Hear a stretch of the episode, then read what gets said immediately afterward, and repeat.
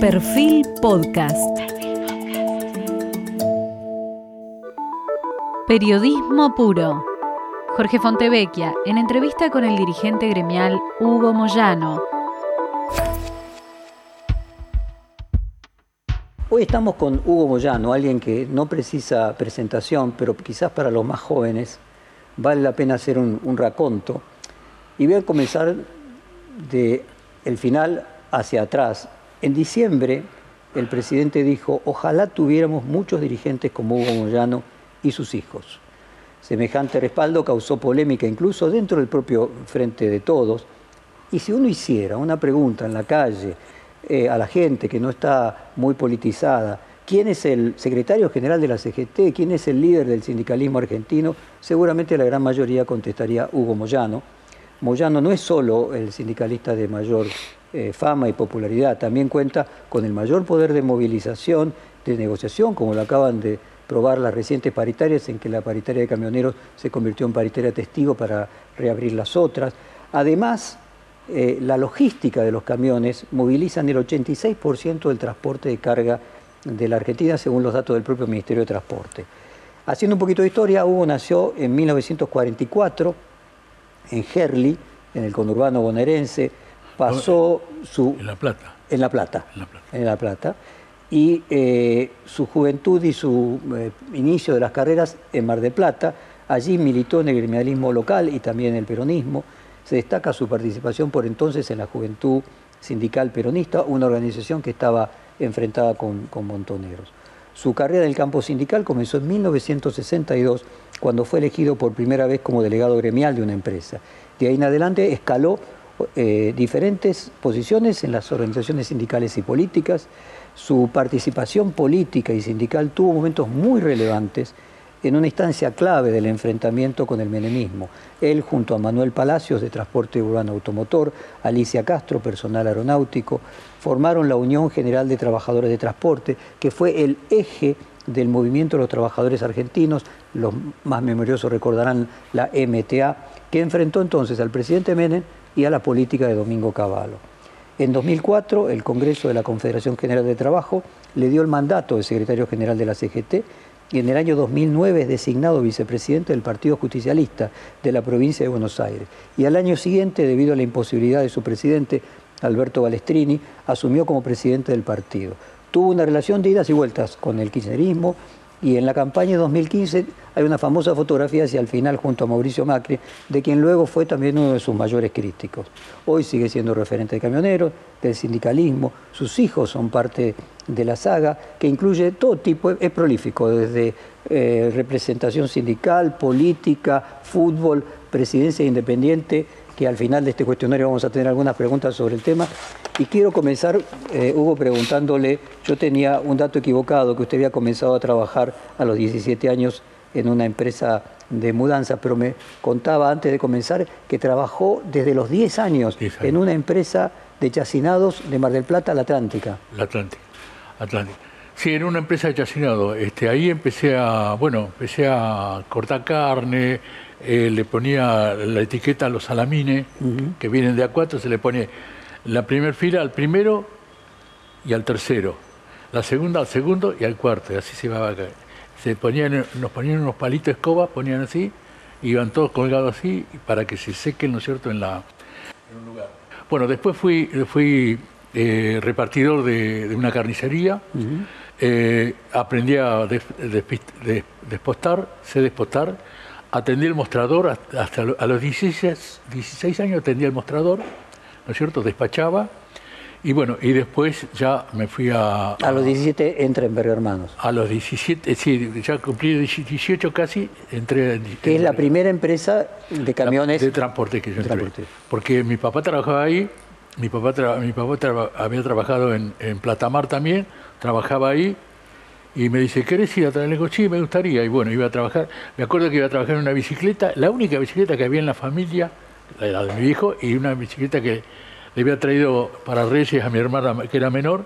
Yo, me la, yo se la saqué y me iba a laburar en bicicleta, una bicicleta de mujer. Ahí empecé a trabajar y ahí empezó la historia. O sea, usted nace en La Plata y se mudan a Mar del Plata. No, yo, yo calculo que a los dos años me, me han llevado, porque yo, yo me crié en Mar del Plata. ¿Usted, se, usted recuerda Mar del Plata? Sí, yo me, yo me crié en Mar del Plata. En la calle Ayacucho, Ayacucho y Jara vivía. Déjeme leerle eh, una entrevista que le hicieron a la gerente general de Verga Hermanos, que fue la primera empresa eh, de, de camiones y transporte que usted trabajó. Él dice, iba junto al chofer, hacía los expresos diarios a Mar del Plata, era menor de edad y no conducía, que es lo que usted acaba de decir, tenía 17 años. A, a, en, iba a los acompañantes, dice la actual gerente general de la empresa, se les dice lechuza, Sí, y él era mí, lechuza, Lo aprendió de mí. eso. eh, y lo aprendió de usted. Eh, ¿Volvió a visitar la empresa? Sí. ¿Vuelve cada Estuve- tanto? ¿Qué le pasa? Hace, hace, hace eh, 15 días, con casualidad, eh, hablé con la, la actual, eh, la señora que está a cargo, que es, la- yo no me acuerdo si me dijo si es la nieta o la bisnieta de, de Verga, porque ya de Verga ya no, eh, tuvo dos hijas mujeres, ¿no es cierto? Sigue en la misma familia, pero con distintos apellidos, porque las que fueron heredando fueron las mujeres, ¿no es cierto? Claro. Este, una Garciera. Estuve hace unos días, eh, nos recordamos unos tiempos, bueno, ellos ni habían nacido, pero sí, cuando... Sí, estamos empecé- hablando que usted trabajó allá hace prácticamente 60 años. Comenzó a trabajar allá Sí, hace sí, prácticamente hace 60 años. 62 años, empecé a los 18. Claro. Tengo, tengo 77 y después de hablar de también de este tema. este, sí, empecé a trabajar ahí, fui al servicio militar y antes, bueno, lo hice la- a los la- 20, claro. Tenía que guardar el servicio. Fui al servicio militar Y volvió. El, trabajo. Y volví a trabajar en Verga. Eh, el logo de Verga Hermanos es todo verde. Eh, hay incluso una, que es el mismo logo, el, el mismo color verde vibrante que tiene Camionero. Y hay incluso un mito que dicen que ver un camión de Verga Hermanos trae suerte. Y hay gente incluso que va a la sede y se lleva, me Sí. leí una astillita del portón Se porque dice que eso trae suerte. También es cierto, no es común que una pyme, porque finalmente Verga Hermanos es una mudadora, es una pyme, es una empresa Es de- mediana. De las más antiguas del país. Y muy antigua, pero al mismo tiempo es una empresa mediana. Fundamentalmente digo, los últimos 60 años que han sido tan difíciles para las pymes, la gran mayoría de las pymes no sobrevivieron 60 años. No, no, O sea, a usted le trajo suerte, podríamos decir. Sí, sí, sí, sinceramente sí, uno se da cuenta que, que ha traído suerte porque fue, fue el comienzo de mi carrera gremial. Eh, me trataban muy bien, era muy, muy, una empresa muy seria, este, eh, cumplía con todo, ¿no es cierto? Y yo me acuerdo que, hablando con la, con la chica esta, la, la- la- la- no sé si era la nieta o la bisnieta de, de, de- ¿cómo es? de Verga, este, nos acordamos del, del, del abuelo, del bisabuelo, y yo me acuerdo que el día que fui, fui, a, fui a pedirle la ropa, vino el de Buenos Aires y me sentó, me acuerdo, me sentó en un... Bueno, yo estaba ahí. En Mar del Plata. En Mar del Vino el Plata. de Buenos Aires a Mar del Claro, Plata, él vino de Buenos que Aires. era la filial de Mar del Plata. Claro, y claro, yo no, no- nunca había hablado con una persona tan importante. Bueno, le digo, señor, nosotros necesitamos. Bueno, te la ropa, está bien, bueno, tomamos las medidas, todo. Y bueno, eso ya se conoce, ¿no? Cuando nos dieron la ropa no, no la queríamos usar. Pues, no, va, nos daba vergüenza usarla Tenía el porque logo. tenía el, el cartel acá. Tenía Verga Y era verde también, y Verga obviamente tenía Sí, no, toda era, la combinación. era, era tipo grafa, era tipo grafa, el Ah. color de la grafa, medio marroncito. Recuerdo muchas veces que íbamos, íbamos a una empresa, porque yo conocía todas las empresas ya, y había muchas empresas de transporte. Entonces cuando íbamos a una empresa, por ejemplo, iba el Expreso Mar del Plata, Expreso Mar del Plata, siempre había alguna chica ahí en algún negocio, te- ah, póngalo acá. Iba Expreso Plata Mar, iba eh, otra, y vimos nosotros, Expreso, estaba la chica que vino, Expreso, sí, Expreso, ¿qué Expreso? Verga. Ah, bueno, póngalo allá. Siempre había una, una, una diferencia, ese, ese tipo de Dígame, cosas. ¿no? Hugo, usted Pero muy buena empresa. ¿eh? a los 18 años fue elegido delegado de la seccional de, de Mar del Plata. sí. O sea, muy jovencito. Sí, muy pibera. ¿Cuán- Yo me acuerdo un episodio que, que, eh, estaba en una reunión y todavía la gente de la recolección de residuos no pertenecía, no estaba reconocida como pertenecía al gremio. Entonces estábamos peleando y había, teníamos un secretario general en el gremio, un, hombre macanudo, buenísimo, que era comunista, era comunista. Eh, Una excelente persona, ¿no? Este, y entonces iba al Ministerio de Trabajo con una presentación y venía y venía y nos daba lectura a los dos o tres páginas que, que sí, que no, bueno, pero nunca podía la gente de la recolección quería incorporarse porque los salarios eran mejores. Entonces en una oportunidad dice, bueno, este leyó y bueno, la gente estaba acá, y dice un, dice un compañero, dice, compañero dice, ¿por qué no terminamos con esto? ¿Por qué no hacemos un paro? Hacemos un paro una vez por todas y nos incorpora. No, dice. no sé, no fue el secretario pero dijo, dijo, no, pero señor, podríamos ir presos. Y sale un viejito. ¿Y usted se cree que la cárcel se han hecho para los perros? Dice. La cárcel se ha hecho para los hombres, y tenemos que ir presos, vamos presos. Decía, bueno, todas esas cosas fueron las que me alentaban a uno. Yo era pibe, yo era jovencito, pero la gente más grande hablaba de esa forma. Entonces, ¿Y, usted después a los 27 en 1971 fue elegido secretario general ya de la delegación de la Confederación General de Trabajo allí. O sea, meteórico. Yo, sí, yo competí, competí con el anterior secretario general, pero yo me he dado cuenta que la gente, claro, como era joven yo tenía mucho impulso y, no había en el gremio. Entonces, la gente, yo me acuerdo que cuando se votó por primera vez en la historia, se votó los domingos, se votaba. Había como 70 cuadras de cola de la gente para votar. En aquel tiempo era imposible. Entonces ahí empezaron a prenderse la lucecita a los de Buenos Aires a vernos a Mar del Plata como una, una sesional importante. Sí, pero fue así, ganamos, ganamos gané las elecciones y de ahí... ¿Y usted qué atribuía esa eh, capacidad que usted tenía? Había empezado a los 10 años, entonces a los 18 era un adulto y tenía la fuerza de un joven y la experiencia de alguien más maduro. Claro, sí, yo lo que tenía era mucho impulso, pero no es como muchos quieren hacer aparecer, que nos llevamos todo por delante. No, tenía, era incesante lo que nosotros reclamábamos, ¿no es cierto? Este, y yo me daba cuenta, y yo, mire, yo teníamos en aquel tiempo las, donde se guardaban las, ¿cómo es? las carpetas colgantes en lo, que se abrían. Sí, los ficheros. Claro. Teníamos, entonces justo un compañero mío va, a abrir eso, este, digo, acordate de algo, digo, le digo, si nosotros la, próxima elección tenemos oposición, no supimos, no supimos conducir el gremio. ¿eh? Si tenemos oposición, no supimos conducir el gremio. Yo nunca tuve una oposición. Opositores sí, porque opositores hay en todos lados, ¿no es cierto? Pero la oposición cuando se organizado son muy organizados. Nunca tuve una lista en contra, nunca tuve una lista en contra en el gremio, nunca. Y eso que tenemos, tenemos libertad, tenemos democracia en el gremio nuestro, pero la gente tiene un reconocimiento muy grande conmigo, el trabajador camionero. ¿Alguna vez se psicoanalizó o habló con un psicoanalista o con un psicoterapeuta o con un cura preguntándose por qué tan chico tuvo, si hay algo de la fortuna, tuvo la posibilidad de hacer esa carrera? No, yo, yo fui formado en la iglesia evangélica. Mi mamá nos crió en la iglesia evangélica, me acuerdo, este, nos llevaba a la, escuela dominical cuando éramos chicos, bueno, crié en la iglesia evangélica y siempre he mantenido esa... Pero no, yo lo... lo no, a mí yo, yo soy muy creyente, siempre le pido a Dios, ¿no es cierto? Y, y siempre me ha ayudado, siempre me ha dado, siempre me, me, me todo lo que, lo que hemos lo que, lo que yo he pensado, yo sinceramente en aquel tiempo, cuando yo veía otras organizaciones gremiales, por ejemplo, teníamos una, no sé si sería una envidia, pero que queríamos ser como, como la UON, por, por ejemplo. Nosotros veíamos la UON y nos parecía incansable. Y nosotros decíamos, ¿por qué no? Pues yo decía entre mí, ¿por qué no podemos ser nosotros como ellos? Vamos, vamos, vamos a pelear. Claro. Estamos hablando de los 70 de la UON, que era. En pleno, claro. Exactamente. En pleno el, crecimiento de la industria, de la industria. Claro, de aquel entonces. Y bueno, y hoy estamos, estamos en una situación bastante importante como organización gremial, ¿no? ¿Cuándo dejó su trabajo de camionero? O sea, en el ah, bueno, porque 71, cuando ya lo nombran. Claro, yo en Verga eh, eh, me voy, nos vamos de, me voy de Verga, ¿por qué? porque Verga no tenía camiones locales propios, él tenía camiones...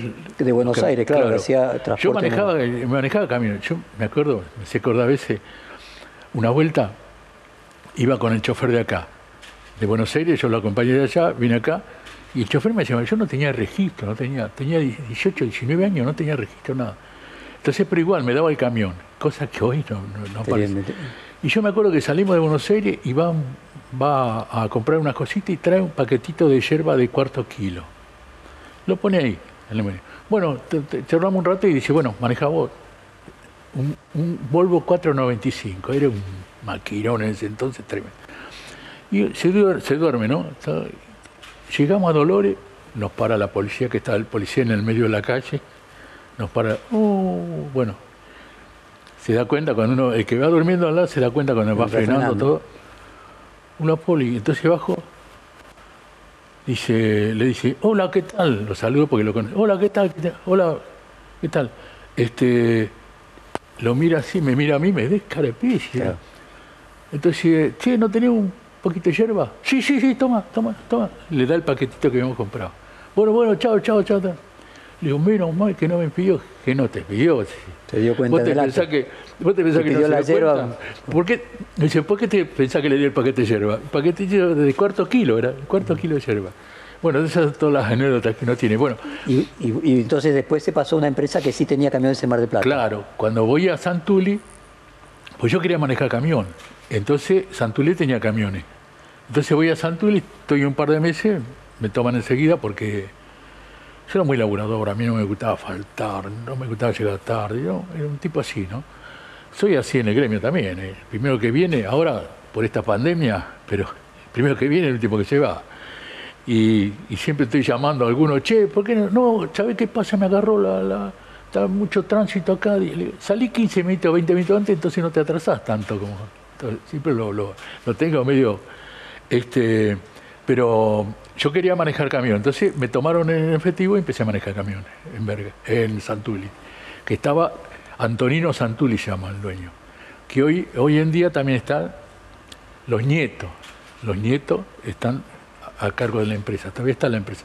Que era una empresa media similar porque la, tradición de antes, las empresas grandes de antes, eran eh, guardamuebles. Yo me acuerdo, me acuerdo que en Berga teníamos frazada, uno dice, ¿para qué quieren la frazada? Sí, pa- para apoyar, para que no se rayen los muebles, todo, era todo una- un trabajo bastante importante que se hacía. Bueno, en Santuli era medio parecido y ahí empecé a manejar los camiones. ¿Y manejó hasta, que, hasta qué edad? Y manejé hasta que empecé el gremio.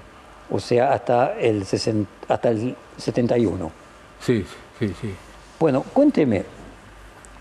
En el 84 pasa a ocupar el cargo de secretario general adjunto del sindicato de choferes, o Sí. sea, de camioneros. Bueno, ahí cuando aquí, estaba este hombre, este, Marín se llamaba, que era comunista. sí. El comunista que era una muy buena persona, pero, pero no era muy eficaz, por lo que entiendo. Era- Era más teórico en, un- algún punto. Sí, sí, sí, era un buen tipo, buen tipo.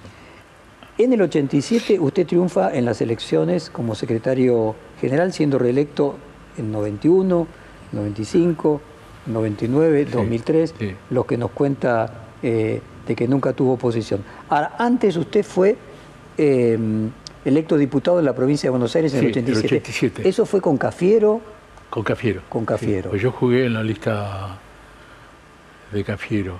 Eh, Cafiero Abuelo, ¿no? No, Cafiero Abuelo, sí, sí, sí, sí, no, este, fui también, anteriormente, fui secretario general del partido, eh, del Partido Justicialista en Mar del Plata. Secretario. Está el presidente, vicepresidente y secretario. Bueno, el secretario es el que trabaja muchas veces, ¿no? ¿Eh? El secretario muchas veces es el que tiene que trabajar. Sí, el que labura. El que labura, exactamente. ¿no? Es cierto. Y usted ya vio desde el principio, cuando se asoció con Cafiero en el 87, una diferencia con Menem. Sí, sí, sí. Usted ya percibió desde el Sí. inicio de que algo con Menem no iba Sí, bien. Sí. Yo tengo, no sé, es, es mi, mi forma, ¿no es cierto?, de ser que yo, por ejemplo, respeto a los gobiernos que han sido electos, pero si se apartan de, la, de la, de la lugar que uno está como defensor de los trabajadores, yo, me quedo siempre en el mismo lugar. Y ahí cuando apareció este, cuando Menem empezó a implementar las políticas, estas de, nunca me gustaron, ¿no es cierto? No quiero excederme, pero de entrega, vender la, la- el patrimonio de los argentinos, todo ahí, ahí fue más, la posición nuestra fue más firme, ¿no? Este, que no, no compartíamos para nada ese tipo de cosas. Eh, Cafiero no hubiera hecho eso. Si hubiera ganado Cafiero la interna del justicialismo, no hubiera sido eso. me parece que no hubiera sido eso. Hugo, hoy la Argentina tiene los mismos 7 millones de trabajadores privados en blanco que cuando usted comenzó. Sí. Eh, ¿A qué atribuye el fracaso de la Argentina en la generación de, de empleo? Cuando uno tiene el doble de población y la misma cantidad de empleados privados en blanco que hace s- 60 años. ¿Cuál es su, mucho. propia, su propio diagnóstico? Hay muchos factores. Primero por la- la- las políticas, muchas políticas que se han implementado, eh, eh, neoliberales, ¿no es cierto? Este, Por ejemplo, en la dictadura en los 90. claro, sí. Eh, eso permitió que el empresario no, no, no, no digamos, no, no, le- no le preste aten- atención a los reclamos de los trabajadores. Y ahí, bueno, ahí la gente en la- con las necesidades a veces... A ver, este, pero usted dice que en realidad lo que está es el trabajo en negro. Claro. Lo que hay, lo que se creó es trabajo en negro. lo que crearon la- la- las políticas neoliberales. Sí, porque digo, Claro. hay solo 7 millones de personas Claro. en blanco, privadas, cuando la población se duplicó. Claro, claro. Y después las políticas de las políticas que se llevan a cabo a, nivel nacional. Por ejemplo, yo siempre, como decía el general, ¿no? Para aclarar algo no había mejor que un ejemplo. Por ejemplo, nos dicen, eh, importar esa jarra te sale 10 pesos. Fabricarla acá te sale 30. Ah, hay que importarla. Bueno, entonces empezamos a importarla. Pero cuando cierra la fábrica donde, donde, donde fabrican la y, y- y echan los trabajadores, esa le estamos dando trabajo a los de afuera y, est- y estamos pagando más del valor que tiene porque, porque no se fabrica acá. Que usted dice que luego los subsidios terminan saliendo más caro que la ventaja de la diferencia en el valor de la jarra. Las importaciones. Yo creo que lo, lo- acá hubo importaciones, pero para yo me acuerdo que había momentos que este, eh, había fábricas textiles, un montón de fábricas cerraban porque era todo importado. Porque, bueno, en el caso de, de- de los 90, era, a veces salía, por ahí salía menos una cosa importada que una cosa. Con el uno a uno había todo un. No sé Un si desorden. usted le prestó atención, seguramente sí, a la frase de Joe Biden, el presidente de los Sí, Estados Unidos, cuando sí. él dijo, le leo textualmente, Wall Street no construyó este país, sino que fue la clase media. Y los sindicatos construyeron la clase media. Sí, ¿Qué, pensó cuando lo escuchó a Biden decir eso? Sí, sí, lo escuché. Este, lo que me, lo que a mí me, me, me da que me da pensar, me, me expreso de que eh, por fin lo, lo están entendiendo Perón, ¿no? Por fin lo están comprendiendo de, justamente desde ese, de ese país que, que era bastante, bastante, había muy poca relación, lo están entendiendo Perón, porque esa es la realidad este, los, que, los que generan la riqueza son los hombres de trabajo, es la- los trabajadores. Y esto es lo que tienen que crear, las condiciones para que haya trabajo. Y hay muchas cosas para hacer. Yo, eh, mi mamá falleció hace justo, ayer hizo un año. Y le faltaban 23 días, porque el 23 cumpliría Sí, sí. 103 años. 103. Este 23 cumpliría 104. A los 103 años, faltándole 23 días para cumplir 103 años, falleció mi mamá. Mi mamá vivía en un, un chalecito en Parque Luro, en Mar de Plata, que todavía está, lógicamente, que tiene parque, parquecita- eh, la piecita de parqué. tiene- Se, se se la hizo en el tiempo del, del- de Perón, el- se, se hizo en el, en el- con el banco hipotecario. La hizo su papá trabajando No, de no, camionero. la- sí, hicieron el barrio, un barrio muy grande que hicieron, ¿no es cierto? Todos son todos chalecitos. de- primero parecía el fin del mundo, pero ahora está, en Parque Luro, es un lugar hermoso. Bueno, eso es lo que necesita, porque la, el hombre no solamente tiene la dignidad con un buen salario, ¿no es cierto?, un buen trabajo, sino con un hogar. Yo me acuerdo que cuando fuimos ahí, yo abría la canilla, de, la, la canilla del agua de la lluvia y salía corriendo porque me mojaba. O sea, había cosas que, bueno, eso es lo que es fundamental, porque además la, la, la, eh, la construcción de vivienda resuelve tres problemas. El problema habitacional, el problema ocu- ocupacional el problema de la dignidad. De la... No es lo mismo vivir, ¿no es cierto? Nosotros vivimos, mis hijos alquilaban una pieza y cocina. Era. Este, y, y cuando fuimos a esa casita, yo era pibe, no había terminado el colegio todavía, era pibe, este, nos sentíamos dignos, nos poníamos a jugar en el patio como si algo... eh, Bueno, esto es lo que necesita hoy la, la sociedad. Hay- siguiendo lo, de, lo del presidente norteamericano, camioneros hoy ya es la clase media. Si cuando Biden dice los sindicatos construyeron a la clase media, ¿usted siente que con los camioneros Sí. construyó a los camioneros como clase media de la Hay muchos Argentina? camioneros, muchos camioneros. Nosotros tenemos compañeros, compañeros de la recolección, que siempre históricamente se lo tuvo como los basureros. Yo me acuerdo que cuando vino la empresa Maldiva, nosotros nos sorprendíamos, nos sorprendíamos porque decíamos, es importante traer empresas que tengan tecnología para de- diferentes fábricas, es importante traer empresas, pero para recolectar basura una empresa extranjera era medio, medio incómodo. Entonces, vi- cuando vino Maldiva, a la gente se le entregaba la ropa limpia, cuando empezaba a trabajar, terminaba de trabajar, entregaba la ropa, al otro día le entregaban la ropa limpia. Ahí se empezó. Cuando se va Maldiva, le pagaron, le- hicimos pagar la indemnización, que le querían pagar monedas, pues después a Goldman también, como pasó con Goldman, querían pagar monedas, le querían pagar esto. No, no, le pagan la indemnización que corresponde. Y era el uno a uno en aquel tiempo.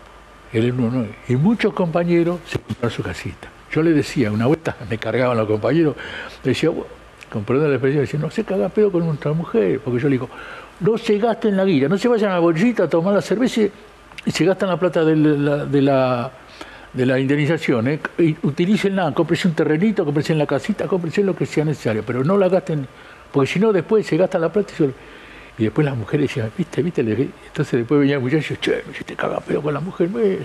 Sea, usted ya era un defensor de género en esa época. Y, mu- y muchos, muchos, muchos, muchos muchachos se compraron su casita, se compraron su terrenito y se hicieron su casita. Bueno, esto es lo que le da dignidad al trabajador. Eh, ¿Cuándo usted se enteró de que existía alguien como Jimmy Hoffa, el paradigma del sindicalismo eh, norteamericano, casualmente en camioneros? ¿En qué momento de su carrera sindical descubrió que había allí una especie de alter ego? Fundamentalmente se, eh, se hablaba muchas muchas cosas, pero fundamentalmente después de la película, ¿no? Después de la película.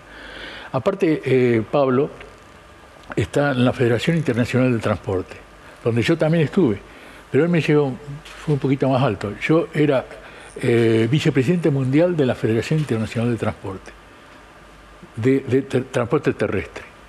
Él es vicepresidente mundial de la Federación Internacional de Transporte en general, de los aviones, de los barcos, de, de todo. Yo era del transporte terrestre, ¿no? camiones, micro. Se preguntó alguna vez lo mismo que decía Lula, ¿no? Eh, ¿Cómo esta persona que terminó el primario llegó tan lejos?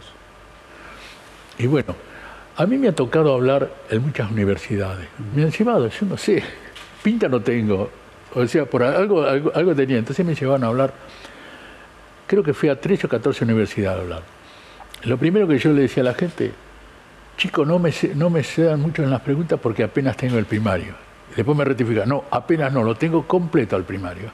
Entonces ya la gente entraba en, los chicos entraban, los, jóvenes, los jóvenes entraban en, yo creo que una, porque hay, hay un detalle que, que yo siempre lo- lo tengo en mente, ¿no? que lo digo. Eh, hay, hay personas que, sea, que le dicen que son mal educados. El mal educado no es el que dice malas palabras como... El mal educado no es el que insulta, que dice...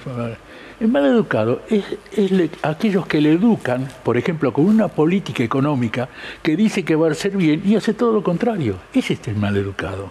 A lo mejor lo hacen en la mejor universidad del mundo o del país, pero lo, lo maleducan.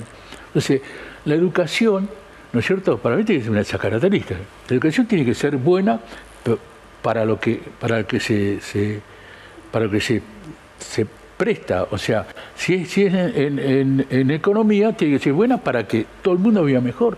Porque si no, una frase también que decía el general, nadie se realiza en una comunidad que no se realice. Eh, nadie puede disfrutar nada de lo que tiene, en una comunidad donde hay injusticia. Y es lo que está pasando hoy. Desgraciadamente, todas las injusticias que se vinieron cometiendo y que llegamos a este, a este extremo, hoy la gente tiene temor de salir a la calle, tiene temor de estar en la casa, tiene temor de un montón de cosas. ¿Por qué? Porque ha habido muchas injusticias.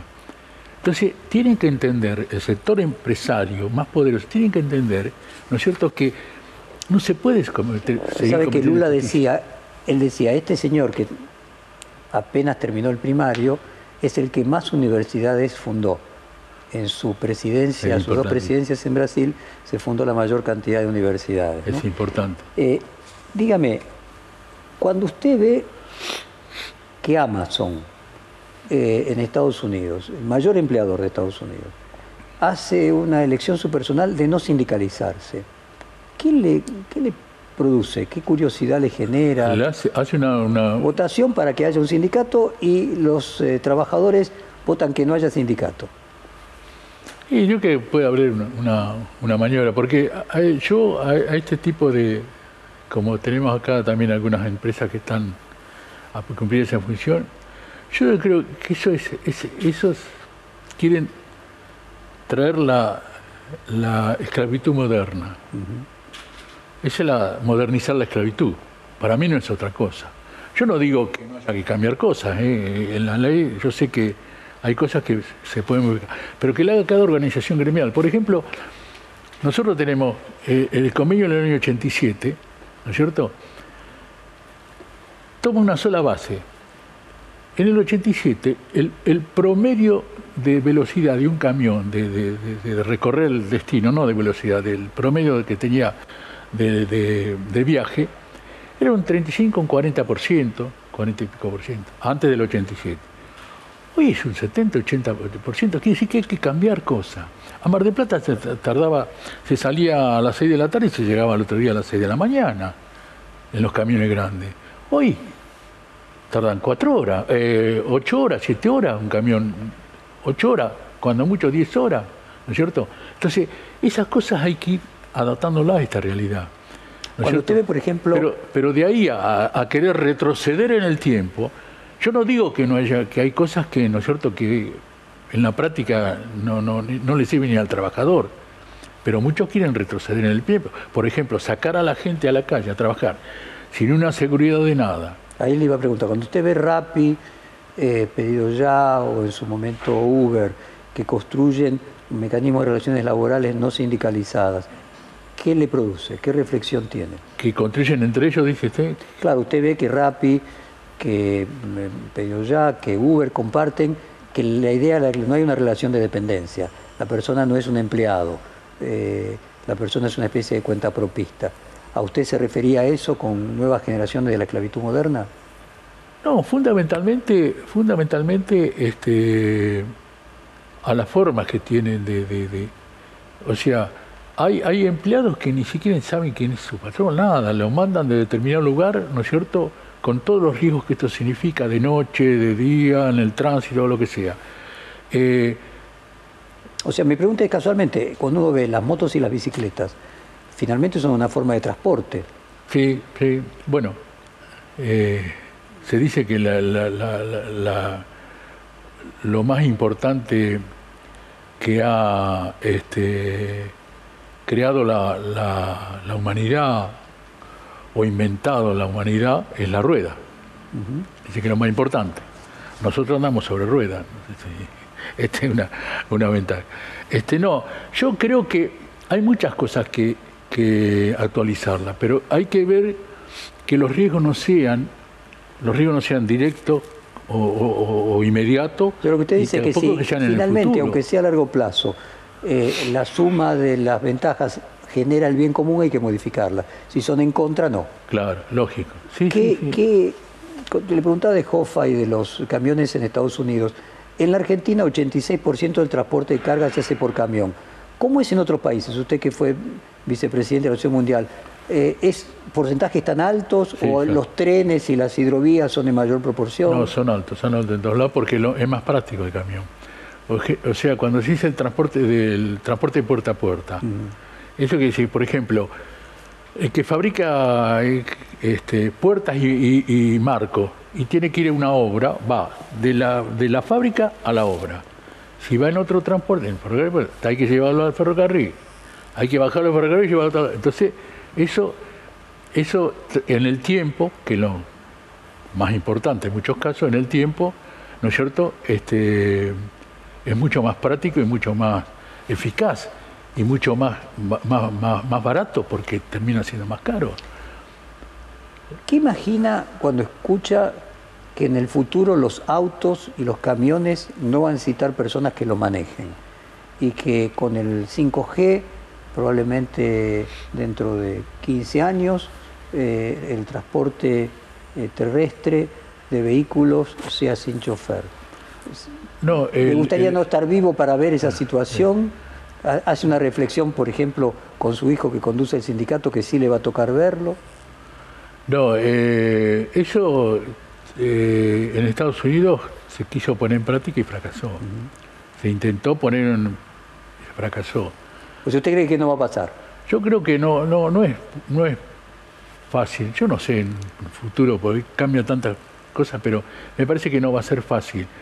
No va a ser, me parece que va a ser imposible. ¿Por qué? Porque no solamente hay que, hay que tener en cuenta eh, la, La ruta, conducción. ¿no es cierto? Por ejemplo, el, el bitren, los bitrenes. Los bitrenes son los, los camiones que llevan más que el doble de carga. Por ejemplo, que el, el trabajador, el trabajador nuestro que maneja un bitren cobra Un plus por vitren. un, en plus, claro. Mira, cobrar como si cobrara un sueldo y medio, ¿no es cierto? Este, pero ¿por qué? ¿Por qué no, no, no- primero que son muy caros y después que no, Lo que usted dice que aún así no hay muchos vitrenes. claro, no hay mucho bitrenes, hay, hay poco. Pero ¿cuál es el otro tema? El otro tema es que la ruta en- y en muchos lugares no está preparado porque los puentes tienen una altura, bueno, lo hemos visto prácticamente acá, una altura que no es la que tienen los, los, los, los- traen los camiones más, más modernos. Entonces, todo ese tipo de cosas eh, necesita un estudio, ¿no es cierto?, y un tiempo para ir adaptándose. Por eso que no, no, no yo no está creo. tranquilo que ni usted ni su hijo lo van a ver. ¿Eh? Que ni usted ni su hijo lo van a ver si tal cosa Bueno, sucede. yo, si yo llego a la edad de mi vieja, por ahí veo algo de... Usted con los 103, exactamente. por, eh, Déjeme entrar ahora en la, en la coyuntura. El último día del camionero, Alberto Fernández dijo, si Hugo no hubiera estado al frente de la CGT, con Néstor no hubiésemos podido hacer lo que hicimos. ¿Cómo fue su vínculo con, con Néstor, con Cristina Kirchner? Con Con memoria fue- aquellos años, 2003 en adelante. Con Néstor fue muy, muy bueno. un- él, él era un- muy especial, era. Porque yo lo conocí, me llevó compañero Ledesma, que actualmente es, creo que es senador en la provincia. Ledesma, que él militaba con Kirchner.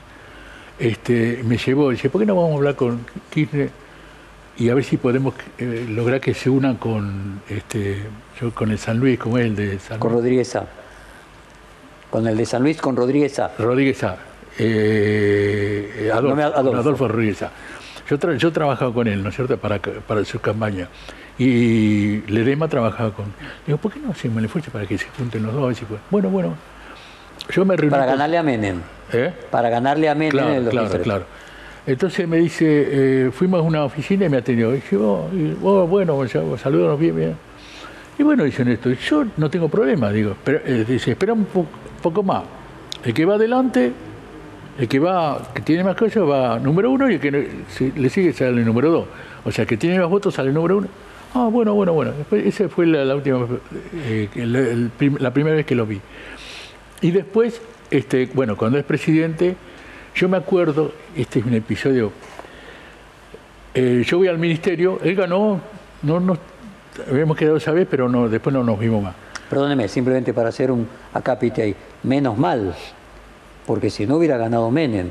Claro. O sea, finalmente, sí, como sí, se demostró de la misma forma que perdió Scioli porque estaba dividido el peronismo, perdió Menem porque estaba dividido el peronismo. Usted recuerde que Rodríguez A le saca, un, no me acuerdo si 10, 12%, que con eso eh, Menem hubiese alcanzado la diferencia para que no hubiera balotaje. Claro, claro, claro, claro.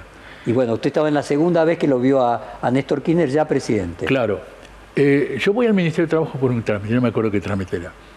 Entonces me dijo, me dice, el, eh, eh, Tomada me dice, dice, che Hugo, dice, ¿qué, qué, qué opinás sobre la, sobre la ley de, que, que vamos a modificar? ¿Qué si vamos a modificar la ley? Por- cuando estaba Kirchner. Sí, dice, porque la ley, este, la denominada ley, este, que la de- denominé yo, este, ¿cómo es la tarjeta? La tarjeta. El Banelco. Baneco, la denomina- la- Sí, la, le digo, ¿la, la va a modificar? Sí, sí. Ah, entonces sí. Entonces, el gobierno peronista, porque la ley Ivaneco era una vergüenza. Yo, yo cuando yo hablé con todos los senadores, con todos los diputados, y los diputados tenían mayoría, tenían mayoría eh, la oposición, ¿no es cierto? Entonces, el senador tenía mayoría el peronismo. Entonces, cuando, cuando yo hablo con, con el mendocino, que era ministro de Trabajo, este, me dice, digo, pero no, no la van a votar la ley, le digo, no, no van a poder votar la ley. Si la ley, si, si nosotros... si la oposición tiene mayoría. Claro, usted, eh, tiene, eh, como el diputado, nosotros tenemos el senador. Para los senadores tengo la Banesco. Y de ahí apareció el nombre de la Banesco. Pero me lo dijo y yo lo comenté con, un periodista y de ahí apareció la Banesco. Bueno, entonces cuando voy a, cuando voy a, con Tomada, me dice Tomada, eh, quiere, quiere, quiere. Perdóneme, ese periodista era Joaquín Morales Solá. ¿Eh? ese periodista era Joaquín Morales Solá, si no recuerdo mal. Yo no me acuerdo quién era, no me acuerdo. Pero de ahí apareció el nombre de la.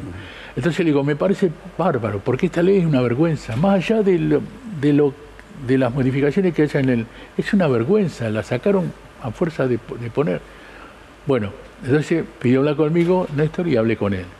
De ahí nos hicimos una muy buena relación. Lo que pasa es que era un tipo jodón, un tipo macanudo.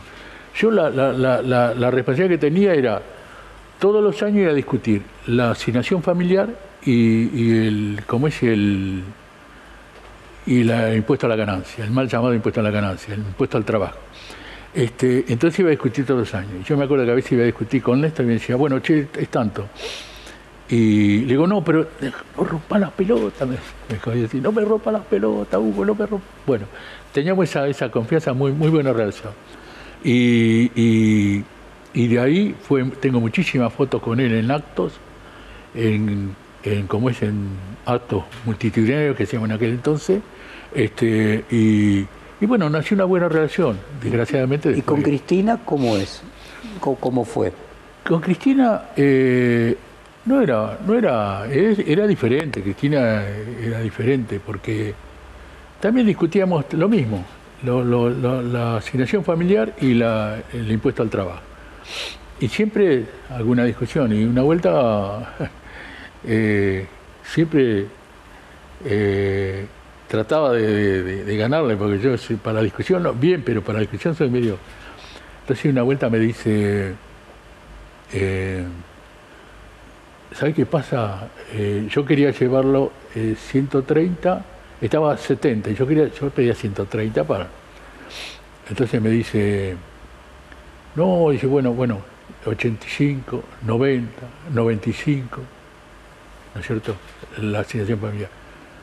Le digo, Cristina, ¿100? 100 y cerramos. Negro, son 5 pesos. 5 pesos son 4 kilos de pan, Cristina, Y ahí siempre la, corría por ese lado. Bueno, está bien, me decía. Y otra vuelta también, estamos discutiendo también el tema de ese, y me decía, yo quería elevarlo un poquito más, y ella me decía, no, ¿sabes qué pasa? Lo que los muchachos, los muchachos me dicen que esto sí, que esto, le digo, ¿por qué no decían los muchachos? Le digo, ¿cómo puede ser, cómo puede ser posible? Que un bimestre de gas en el barrio norte valga lo mismo que en, un barrio laburante, que una garrafa en un barrio laburante. Esos son los que tienen que discutir los muchachos. Que un bimestre, un bimestre de gas no puede valer más que, menos que una garrafa en un barrio, o lo mismo que una garrafa en un barrio. Con esas cosas yo siempre le... Bueno, está bien, entonces siempre le ganaba de... Le ganaba ¿Y con Alberto Fernández cómo, cómo fue y cómo es su relación? No, con Alberto siempre fue bastante...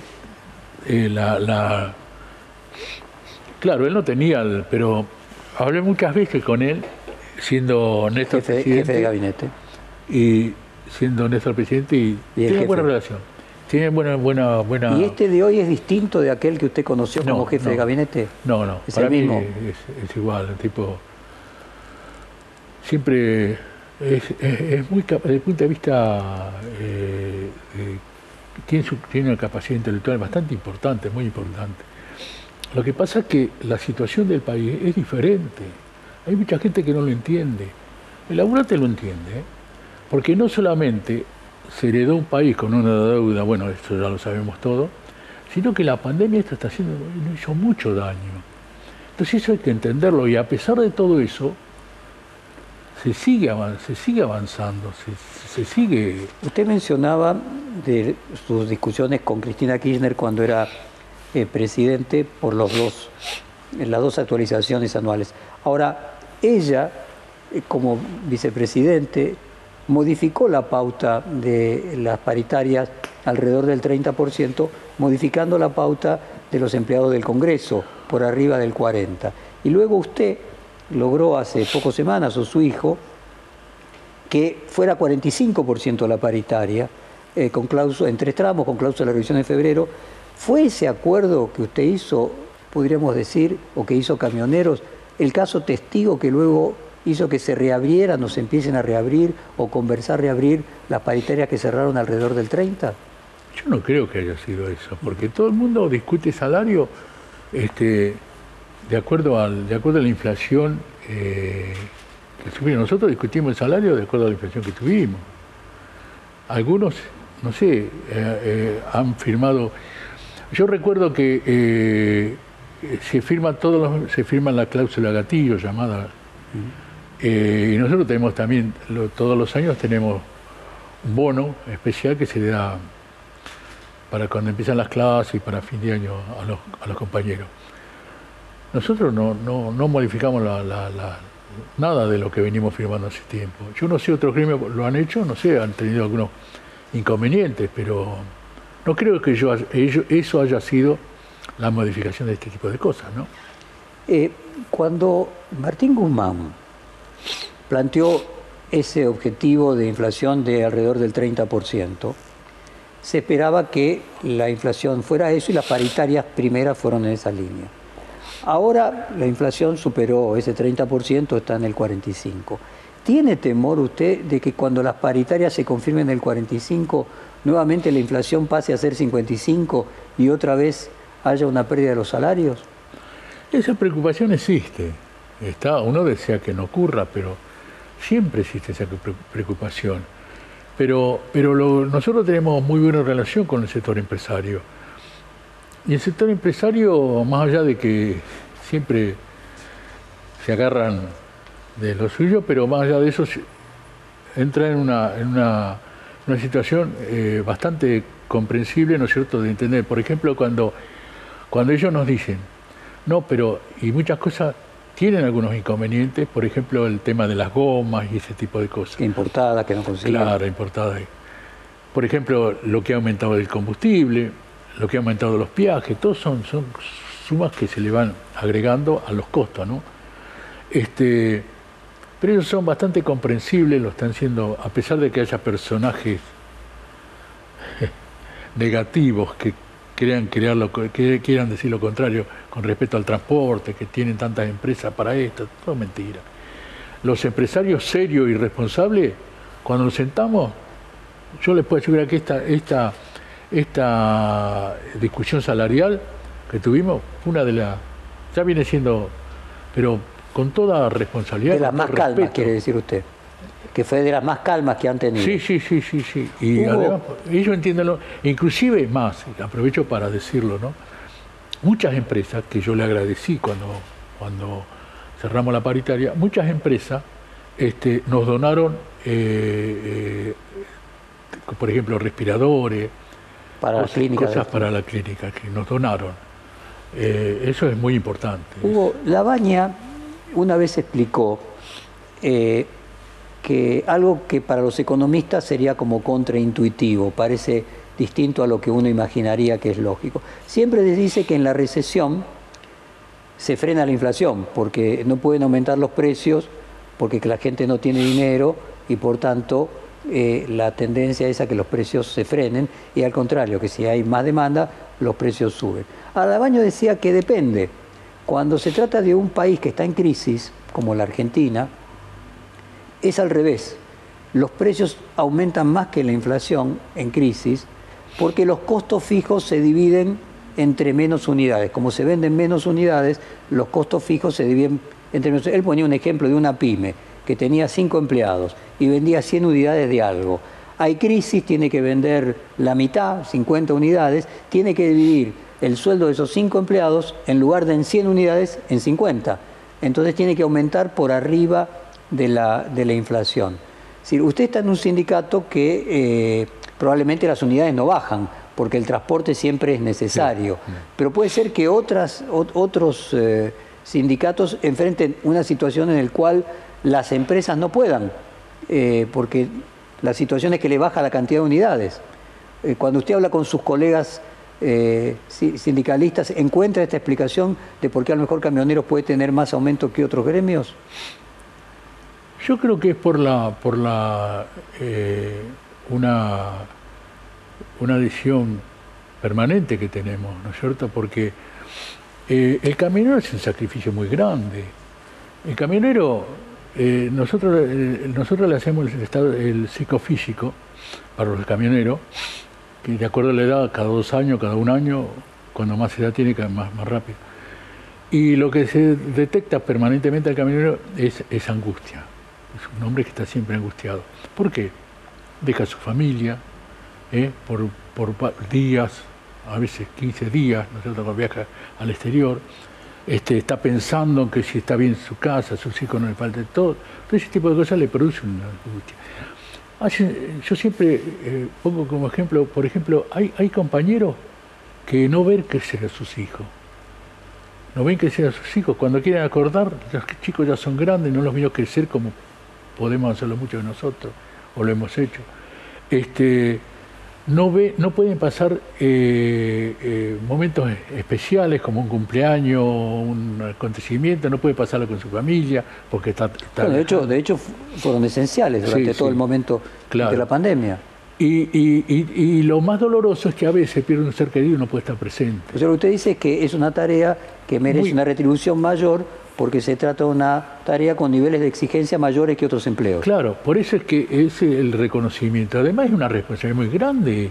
Él, yo me acuerdo que me acuerdo que había un empresario que lo decía, decía, yo, yo a mi chofer lo tengo que despedir con un millón en la frente. ¿Por qué? Porque me lleva, en aquel tiempo, 150 mil dólares que vale la unidad y otro tanto me lleva de carga. Me lleva 300 mil en manos de él. ¿Cómo no le voy a pagar bien? ¿Cómo voy a reconocer ese esfuerzo? ¿No es cierto? Y la responsabilidad que tiene. Entonces, esa es la diferencia que a veces hay, ¿no es cierto? Hugo, usted ahora que está de moda el trabajo eh, hecho en, casa, el home office, ¿usted cree que a las personas que tienen que ir a trabajar se les debería pagar más que a aquellas que pueden quedarse trabajando en su casa? Y el hombre que sale afuera tiene que, tiene otros gastos también, tiene otros cosas. Yo creo que, claro, que en el momento que esto se, se profundice va a haber que cada uno va, a ver, va, a conocer más en profundidad cuáles son las situaciones y bueno, va, a reclamar lo que corresponda. Yo creo que sí. Usted tiene un sindicato, como decíamos antes, que ha crecido a lo largo de los años eh, y que no es algo imprescindible, pero hay otros, otros sindicatos que no tienen esa, esa, esa capacidad de negociación. Y muchos de ellos eh, muchos trabajadores están en negro, en, sindicatos y en empresas que están en negro. Y, yo recuerdo una frase suya cuando salía a la baña y eh, volvía un nuevo ministro de Economía con Néstor Kirchner, la inflación pasó creo que de 6 a 12%, y usted dijo un poco de inflación no es mala. Hoy, en retrospectiva, viendo que de 6 a 12, de 12 a 20, de 20 a 30, de 30 a 40 y ahora por momentos casi al 50 aquella frase de Perón de que siempre los salarios suben por la escalera y eh, la inflación por el ascensor. ¿Le queda algún cambio de perspectiva de que a lo mejor camioneros puede defenderse de la inflación, pero la mayoría de los trabajadores no? Y puede ser, algunos, algunos tienen alguna ventaja. Pero la inflación no, no. Yo no, recuerdo haber dicho eso, a lo mejor. no, este, sí, un poco de inflación no es mala. Este, eh, pero claro, pero lo que pasa es que cuando, seguramente, un poco de impresión, pero cuando es tan continua como la, que tenemos ahora, eso perjudica. Pero hay que ver también los momentos que vive el país y el mundo. Porque eso A ver si lo interpreto. Usted lo que quería decir es de que 6% de inflación puede ser mejor que cero, pero no 20 o 30 o 40. Claro, claro. Y, usted mencionó a Tomada, que lo llamó en su momento. Eh, compáreme los distintos ministros de Economía, por lo menos del peronismo, o de aquellos con los que usted tiene afinidad. No sé, Tomada, Moroni hoy. Eh, ¿Cómo, ¿Cómo es su ranking de ministros de Trabajo? y a veces, este, a veces uno... Relación tengo con, bueno, con... Con, Tomada, obviamente. No mucha, ah. porque al último... Pero, pero no, no, no, no, ya, ya, ya cumplió un mandato y bueno, y nos ha, nos ha a veces dado respuesta a, los reclamos y a veces no ha podido, no, ha sabido, ¿no es cierto?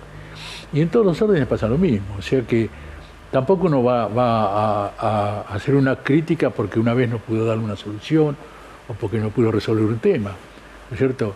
Pero de entre todo han cumplido una función que, que es muy importante y hablando de estos dos, ¿no? hablando de los dos, no hablo de otros porque ¿Hay alguno en particular que usted lo recuerden con especial reconocimiento? ¿Algún ministro de Trabajo? Al anterior, al anterior de, que nos puso 1.400 millones de pesos de... de, eh, ¿Cómo es? Usted dice que lo, que lo recuerda mal. Yo estaba preguntando si había alguno que... Bueno, cuéntelo, cuéntelo. Jorgito. Sí, Jorge Triaca, dice usted. Triaca. Nos puso 1.400 pesos de, de, de, ¿Cómo es? ¿Cómo que se dice cuando? Sí, de penalidad. sí. Y dígame, ministros de Economía, cuando usted mira a los ministros de Economía, ¿qué, ministro de Economía eh, le gustó más? No se le nombró Labaña, Kisilov, Guzmán. Yo creo que, yo creo que lo que lo que se debe valorar acá son los gobiernos, porque los gobiernos son que lo que deciden cuál es la economía que ponen en práctica. los ministros, claro, porque no son ellos los que deciden. Yo no creo que, si hay un presidente eh, que, tiene la responsabilidad general de todo, de todo el gobierno, eh, va a haber un ministro que va a hacer lo que, lo que crea. Podrá asesorarlo y decirle a lo mejor convencerlo de que tal política es buena, pero en realidad el responsable es el, presidente de la nación.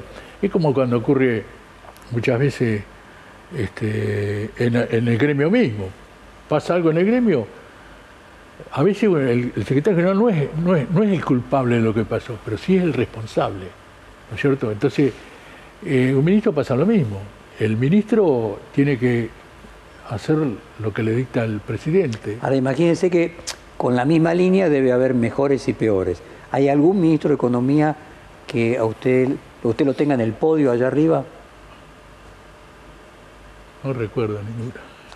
Bueno, Déjeme seguir con el tema de Néstor. Usted mencionaba eh, que tenía muy buena relación, le leo textualmente en otra cita suya, tenía muy buena relación con él, se extraña, era un hombre difícil, pero tenía muy buena relación. ¿Cuánto hay de mito y cuánto de verdad de esa supuesta discusión que usted tuvo en la noche del 26 de octubre de 2010 antes de que Néstor Kirchner falleciera? ¿Hay algo de cierto? ¿Es todo mito? No, no, no, no nada. Si eso hubiera, si eso hubiera sido cierto, se hubiera sacado una grabación, porque me imagino que cuando habla el presidente con, alguien lo debe grabar. No, no. Nosotros, por ejemplo, ella se estaba, yo era presidente, estaba presidiendo el, justicialismo en la provincia, entonces había que sacar una, cuando, cuando salen las pasos, creo que era algo así, algo, una ley de, elecciones. Yo quería sacar, entonces me llama, yo lo llamo antes, le digo, mira que me faltan, me faltan. Yo estaba llegando al lugar, lo decíamos en, con una localidad, pasando a Avellaneda. Bueno, este, le digo, mirá que me faltan algunos, no, voy a tener... Este, ¿Y qué te falta? Mirá, no sé qué me falta porque de adentro me avisaba, pero faltan tres. Bueno, yo me acuerdo que eh, al rato cae, después que llego yo, cae el gordo Isi. Sí, me llamó Kino y dice, no, me quedo, apurate, boludo. Como que tenía esa forma de ¿no? Pero este, lo único que hablé con él fue ese. Y después cuando cuando, ah, cuando estaba ahí le digo, mira que me falta, me falta uno, faltaba uno. Primero faltaban tres, después fueron llegando faltaba uno. Y Isi se había atrasado, entonces ahí sí lo, agarró, me contó sí mismo, ¿no? Dice, che, dice, apurate, boludo, que estaban esperando ahí para empezar la reunión. Bueno, este, empezó la reunión y salió bien. Y después lo llamo, le digo, salió todo bien, Néstor, ¿eh? Bueno, ah, bueno, bueno, bueno, todo, todo. No, no hubo discusión para nada. Cuando mucho le habría dicho, che, Néstor, mira que falta gente, ¿eh? mira que no tengo no tengo el quórum, digo, falta gente. ¿Y quién falta? Bueno, Y ahí fue cuando se produjo eso. Pero no, no, no, no tuve, no. ¿Cuánto hay de eh, la visión eh, de Néstor Kirchner en el actual gobierno?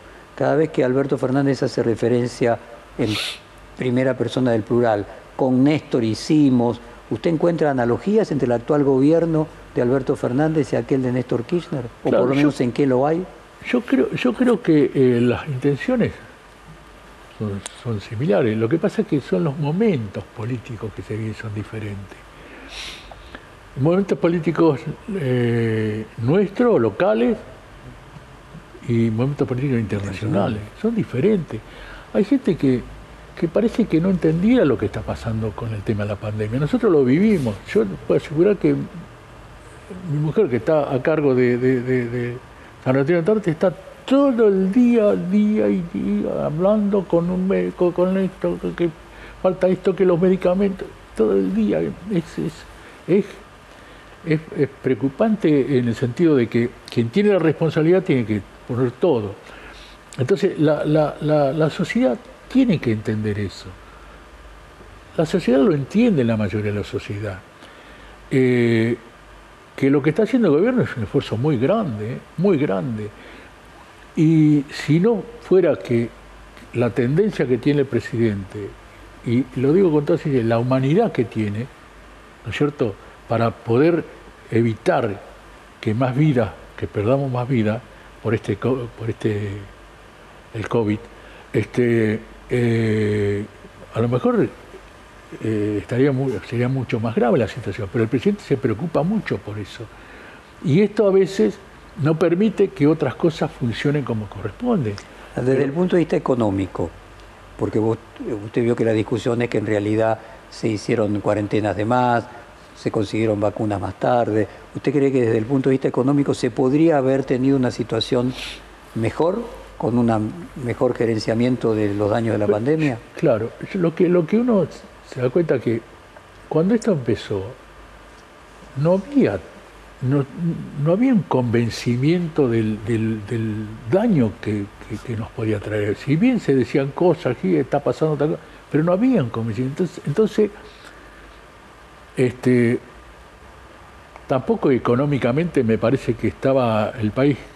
No, el país venía ya con 2,8 negativo de los 2018-2019. Claro, es fácil decir, no, habría que haber hecho esto, habría que haber hecho, pero hay que estar en el lugar para saber si es posible hacerlo. Yo lo digo con toda sinceridad, nunca fui, este, eh, digamos, chepibe de nadie, de ningún gobierno. Pero este gobierno está haciendo un esfuerzo muy grande, en conjunto, ¿eh? el gobierno en conjunto, el presidente, la. Déjeme leerle una declaración suya. Usted dijo sobre el gobierno nacional, dentro de todo se está llevando con la máxima responsabilidad el gobierno nacional está haciendo todo lo posible dentro de su alcance para sostener a todos los sectores. Hay que tener en cuenta cómo encontraron los actuales gobernantes el país en 2019 y la pandemia que vino después, lo que complicó el panorama. Los laburantes están reconociendo el esfuerzo del gobierno para que la pandemia no afecte tanto al hombre de trabajo. Y le pregunto, ¿usted cree que en las elecciones de noviembre la mayoría va a pensar como usted o corre usted cree que sí que, el, oficialismo va a ganar. Yo creo que sí. Yo yo hablo mucho con los trabajadores. Yo hablo mucho con los trabajadores no solamente con los nuestros sino con distintos sectores no aparte con dirigentes. A mí me hace acordar cuando yo sabía ir a, verlo a Lorenzo todos los dirigentes a Lorenzo Miguel era pibe, era él. Y ahora vienen muchos muchos muchachos jóvenes a verme a mí y, como es y y la gente entiende esta, realidad. O sea, no entender esto es, tratar de, ignorar una realidad que, todos la vivimos, no, solamente que la vemos, la vivimos porque todos estamos eh, con el peligro de, por más que no hayamos vacunado o no, todos estamos con el peligro de contagiarnos con las nuevas cepas que hay y todo lo demás. Entonces, a pesar de todo eso, el gobierno está llevando adelante una política que está tratando de que hay mucha gente que pasa necesidad extrema, esto es la realidad también. Y nosotros lo hacemos como organización gremial, nosotros no, lo hemos, no, somos de, andar diciéndolo, pero nosotros, yo calculo que desde que estamos dando, haciendo comida para todos, muchos vamos a determinado lugar, tengo un grupo de compañeros que trabajan mucho en eso, Han sido millones de platos de comida que hemos dado para la gente que menos tiene, pero mucha comida, ¿no es cierto? Este, y muchas organizaciones gremiales lo están haciendo, muchos sectores de la sociedad lo están haciendo. Entonces, todo eso, todo eso significa que estamos poniendo la mejor voluntad todos aquellos los que queremos que el país salga adelante para tratar de evitar que los que más perjudicados se, sufran más de lo que de lo que se pueda sufrir con una situación como esta, ¿no? Perfil Podcast.